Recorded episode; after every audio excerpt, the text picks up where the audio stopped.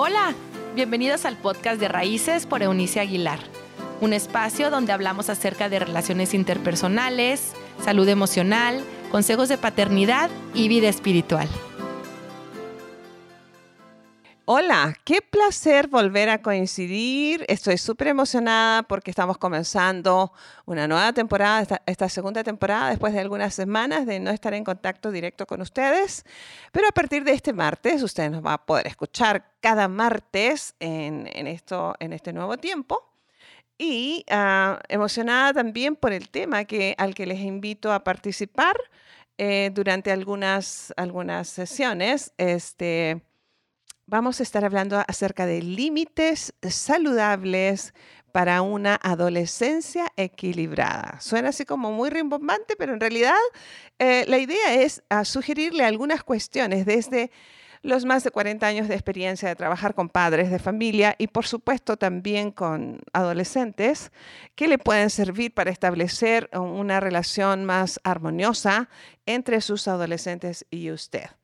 Ah, les recuerdo que este es un espacio que está, eh, que nosotros estamos basando nuestros principios en eh, el contexto bíblico, ah, más allá de las cuestiones religiosas.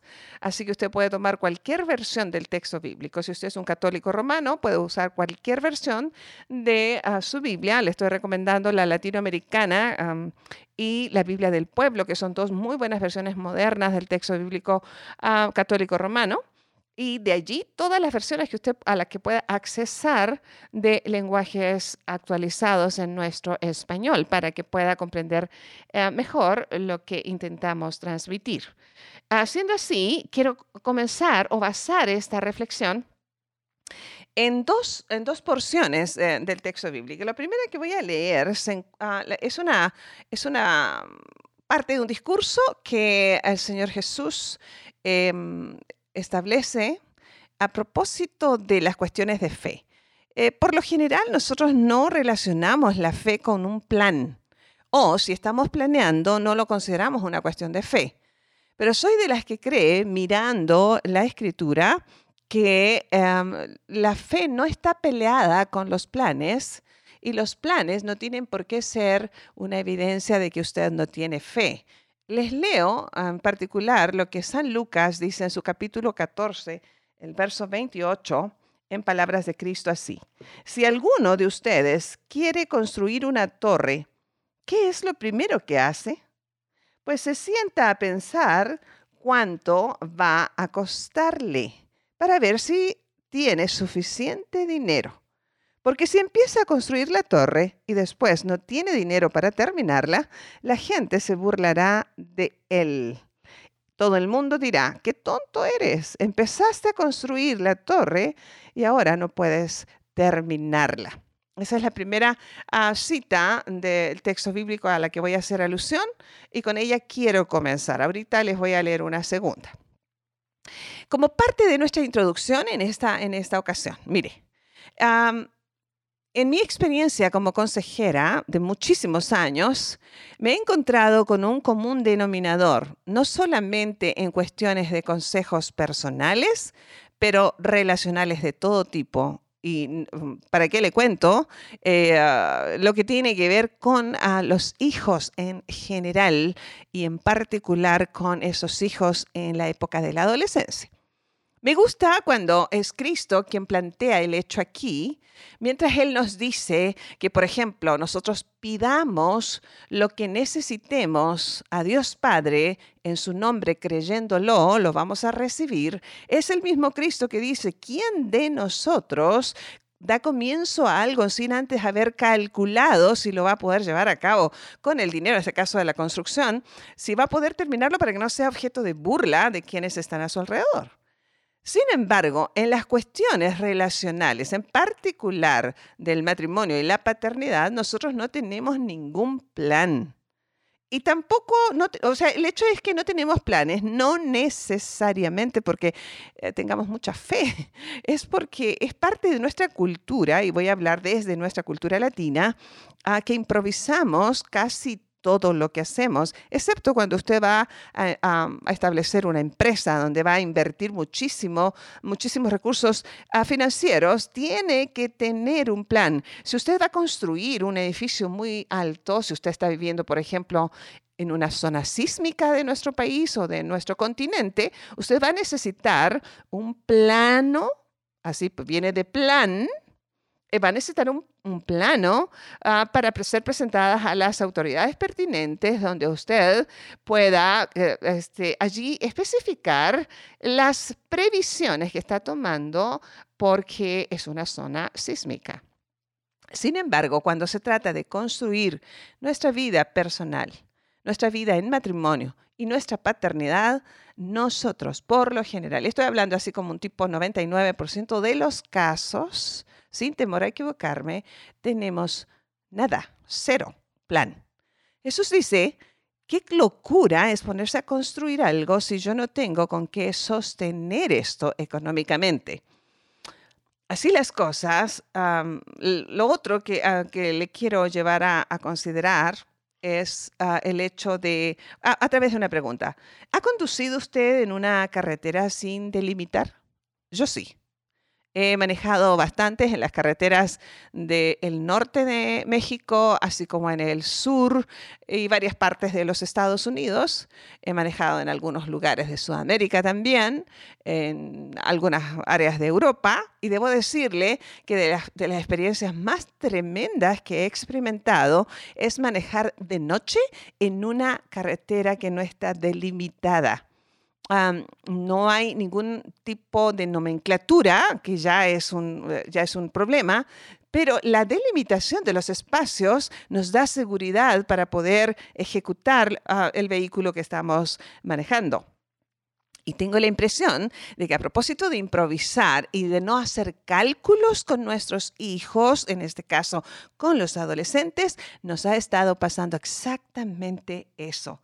Así que nosotros vamos a estar viendo en algunas sesiones, en nuestros encuentros semanales, eh, en este espacio de raíces, algunas recomendaciones para que usted delimite los espacios de su ah, construcción en la vida de sus hijos adolescentes.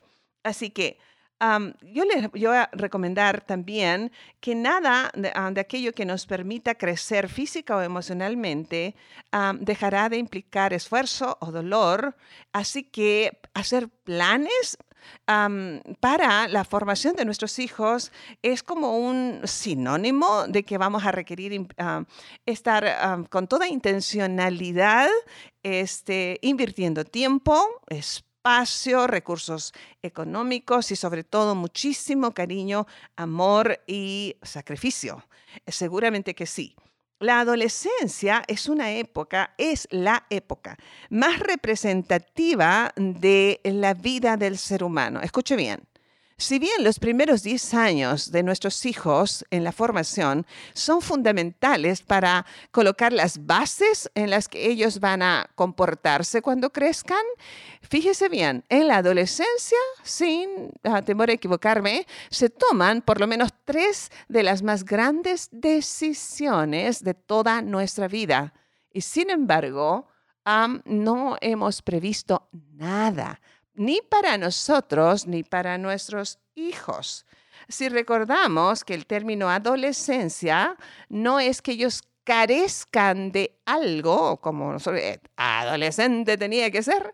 No, no, no, no, eh, no utilice el término adolescencia como un peyorativo del cual usted, con el cual usted avergüenza a sus hijos o siente vergüenza de tener adolescentes, sino que el término indica un tiempo de proceso o crecimiento. Pero no solamente es un proceso de crecimiento para los hijos, sino para los padres que no hemos sido papás antes de adolescentes. Así que le propongo no tener una predisposición negativa y temerosa a ver qué resulta con esto de la adolescencia o a ver cómo es que me, ah, me, sobrepongo a la adolescencia de mis hijos, como aceptando una derrota de antemano sin que usted haya peleado una buena batalla. Así que ellos van a necesitar de nuestra ayuda cuanto antes y en esa ayuda las recomendaciones que les vamos a dar van a ser muy puntuales. Lo primero es que le voy a recomendar es pelear una buena batalla. Es decir, ok, tengo aquí un escenario de como una lucha a la que yo me voy a enfrentar, no con mis hijos, sino con una época en la vida de mis hijos, que es diferente. Y para ello voy a citar a San Pablo Apóstol en una de sus grandes cartas, ah, que es la primera carta que envió a los ah, discípulos en la ciudad de Corinto en el siglo I dice, todo me está permitido, pero no todo me conviene.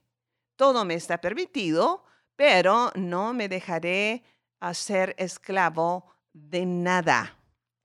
Ah, quiero que lo tome eso como la base.